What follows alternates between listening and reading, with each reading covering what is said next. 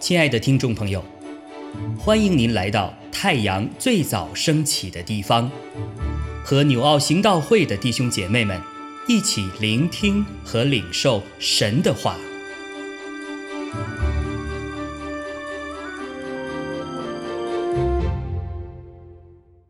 希伯来书五章一到十四节：凡从人间挑选的大祭司，是奉派替人办理属神的事，为要献上礼物和赎罪祭。他能体谅那愚蒙的和失迷的人，因为他自己也是被软弱所困，故此。他理当为百姓和自己献祭赎罪，这大祭司的尊荣没有人自取，唯要蒙神所招，像亚伦一样。如此，基督也不是自取荣耀做大祭司，乃是在乎向他说：“你是我的儿子，我今日生你的那一位。”就如经上。又有一处说：“你是照着麦基喜德的等次，永远为祭司。”基督在肉体的时候，即大声哀哭、流泪祷告，恳求那能救他免死的主，就因他的虔诚蒙了应允。他虽然为儿子，还是因所受的苦难学了顺从。他既得以完全，就为凡顺从他的人，成了永远得救的根源，并蒙神照着麦基喜德的等次，称他为大祭司。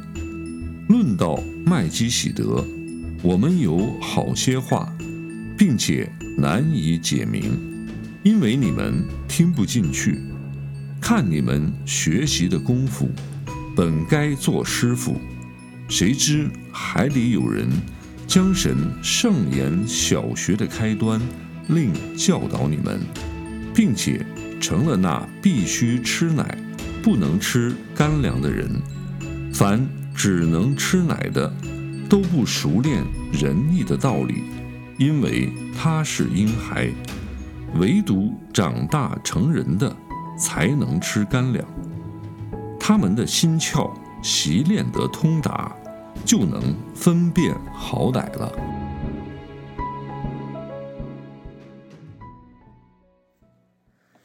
亲爱的弟兄姐妹们，平安！今天我们看到的活泼生命的经文，在希伯来书的第五章一到十四节。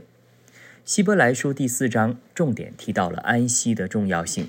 处在试炼中的基督徒，不仅要存敬畏的心，还要竭力的进入安息。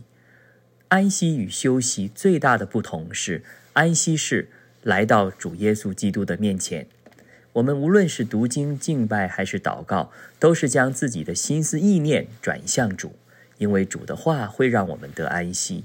有主同在的那一刻，就是安息的时刻。今天我们可以借着主耶稣基督的宝血，坦然无惧的来到神的面前得安息。那么到了第五章的时候。在今天的经文中，就解释为什么我们可以靠着耶稣基督得安息呢？因为耶稣基督作为大祭司，他是有资格的。大祭司的职分是神的命定和拣选。在旧约时代，神拣选了亚伦，他获得了大祭司的资格。同样的道理，耶稣也是这样成为大祭司，因为他谦卑自己，没有自取荣耀。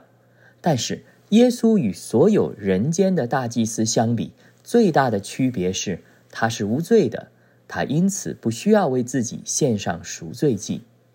他作为大祭司，凡事为我们树立了榜样。他顺服父神的旨意，为我们赎罪，走上十字架的道路，完成救赎人类的工作。因此，我们今天所有属神的儿女，不需要在每年为自己不断的献上赎罪祭。因为神的儿子耶稣为我们将身体一次献上，就永远有效了。那在接下来呢，作者提到了耶稣基督是按照麦基喜德的等次来做大祭司的，而不是按照亚伦的等次。麦基喜德在旧约的创世纪经文中有提到，他是作为大祭司与亚伯拉罕相遇的那个人。那创世纪的十四章十八节说他是至高神的祭司，但是作者在这里话锋一转呢，说他考虑到收信人的属灵的程度。所以决定暂时不讲关于麦基喜德的教导，这是为什么呢？在今天十一到十四节的经文这样说：论到这事，我们有好些话要说，可是很难解释，因为你们听不进去。按时间说，你们早该做教师了，谁知还需要有人再将圣言基础的要道教导你们，你们成了那需要吃奶。不能吃干粮的人，凡只能吃奶的，就不熟练仁义的道理，因为他是婴孩；唯独长大成人的，才能吃干粮。他们的心窍因练习而灵活，能分辨善恶了。在这一段的经文中，我们看见，在当时初代教会的一些基督徒，他们属灵的光景，确实让作者感到很担心。第一个是因为呢，他们听不进去。虽然这些人受洗信主已经很久了，按时间说早该做教师了，意思是是应该他们去教导别人了，但是这个时候却还需要别人的教导。第二呢，他们不能够分辨善恶，表现的是他们只能吃奶，代表的是他们只能吃别人消化过的属灵的粮食，他们自己不能够吃干粮。表示他们自己不能够消化这些食物，他们是属灵的婴儿，代表需要别人的照顾，他们的灵命是停滞不前的，他们还没有长大成人，因此就不能够在今天帮助其他人。在这里，其实也提醒我们今天每一位属神的儿女，一个基督徒灵命成熟的标记是什么？第一个就是要有属灵的分辨力。能够分辨善恶，在我们所处的世代中，属神的儿女能够分辨什么是最有价值的，什么是宝贝，什么是垃圾。这是大人跟小孩子的区别。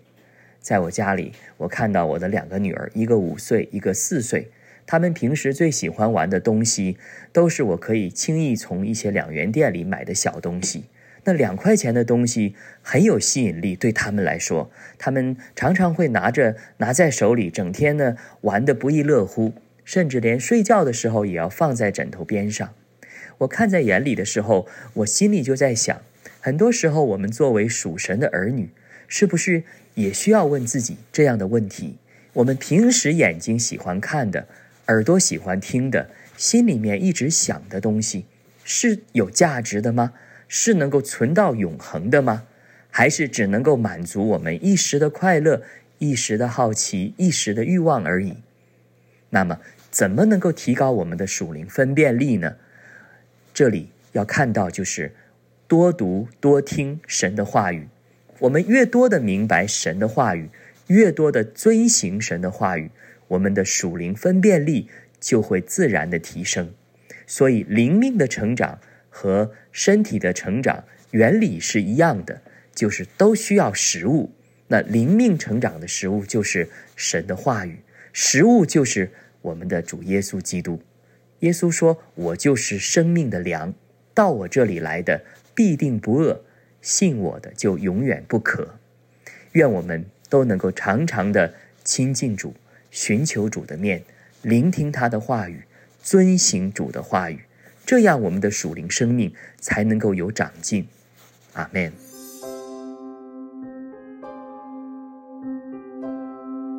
亲爱的弟兄姐妹，透过今早牧者的分享，是否能够让您更多的明白神的心意，或是有什么感动和得着？欢迎订阅和分享我们的频道，让更多的人。领受神的祝福，愿神赐福大家。